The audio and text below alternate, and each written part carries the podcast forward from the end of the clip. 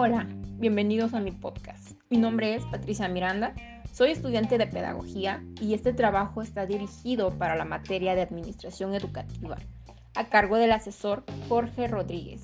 Y en esta ocasión les hablaré de un tema bastante importante desde tiempos pasados hasta la actualidad. Nada más y nada menos que de la educación. Como bien sabemos, la educación es un proceso de socialización en donde se obtienen muchos aprendizajes, conocimientos, habilidades, actitudes y valores que nos van formando a lo largo de la vida. Y mediante esta vamos adoptando ciertos cambios que pueden ser cognitivos, intelectuales, emocionales y conductuales, en donde al mismo tiempo vamos optando ser personas más éticas y profesionales.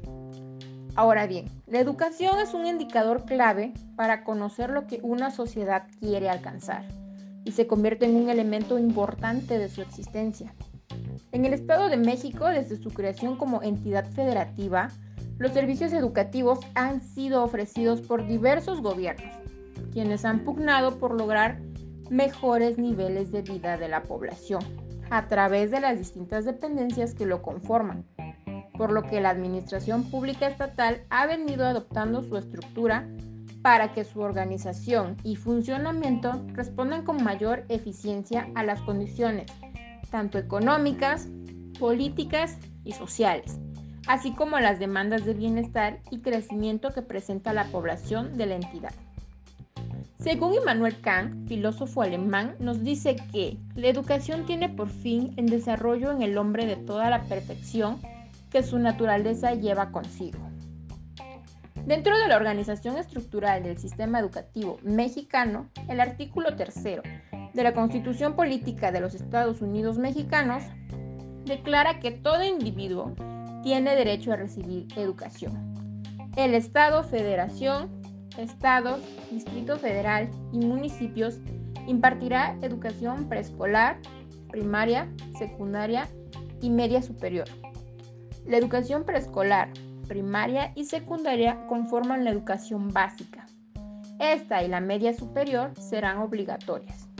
Posteriormente a esto, la estructura del sistema educativo nacional nos plantea los tipos, grados y niveles que existen dentro de la educación, los cuales son, en primer lugar, la educación básica. Esta está integrada por tres niveles, el preescolar, la primaria y secundaria.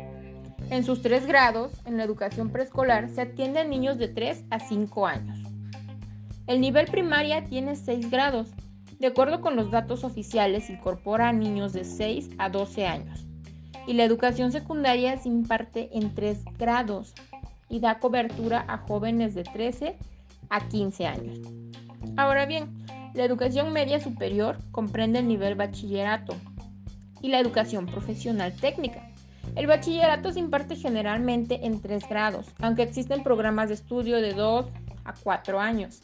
El certificado de bachillerato es obligatorio para poder ingresar a la educación de tipo superior. En la educación profesional técnica existen programas de 2 hasta 5 años, aunque la mayoría son de 3 grados. Se orienta la formación para el trabajo técnico y casi todos los programas son de carácter terminal. Y por último, tenemos la educación de tipo superior, que conforma tres niveles, técnico superior, licenciatura y posgrado. El técnico superior se orienta a la formación de profesionales capacitados para el trabajo en un área específica. Los programas son de dos años, son de carácter terminal y no alcanzan el nivel de licenciatura. Esta conforma profesionistas en diversas áreas del conocimiento con programas de estudio de cuatro años o más. Se imparte en instituciones universitarias, tecnológicas y de formación de maestros y es de carácter terminal. Los estudios de bachillerato son obligatorios para ingresar a cualquiera de estos dos niveles. El posgrado incluye los estudios de especialidad, maestría y doctorado. Está orientado a la formación de investigadores y profesionistas con alto grado de especialización. Además de los tres tipos ya analizados, el CEN incluye otras opciones educativas. La educación inicial atiende a niños de 45 días de nacidos a menores de 4 años. La educación especial atiende a personas con discapacidades o aquellas que tienen aptitudes sobresalientes. Finalmente, la educación para adultos, orientada a personas de 15 años o más que no han cursado o concluido la educación básica. Esta opción comprende a la alfabetización, la educación primaria, la secundaria y la formación para el trabajo. El sistema educativo nacional también se divide en modalidades acordes con distintos métodos de enseñanza. Estas son escolarizada, no escolarizada y mixta.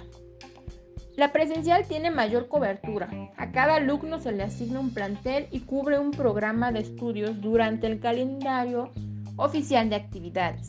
Las modalidades no escolarizada y mixta se imparten como enseñanza abierta o a distancia, de forma no presencial o parcialmente presencial.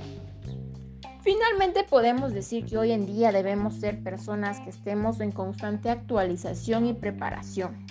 En estos tiempos tan difíciles, debemos ser personas que dejemos a un lado la educación tradicionalista y nos adentremos a la educación por competencias, en donde seremos personas con habilidades, destrezas, conocimientos, actitudes y valores para saber, hacer, ser y estar personas competentes e innovadoras para mejorar nuestro entorno. Gracias por tomarte el tiempo para escuchar mi podcast. Hasta la próxima.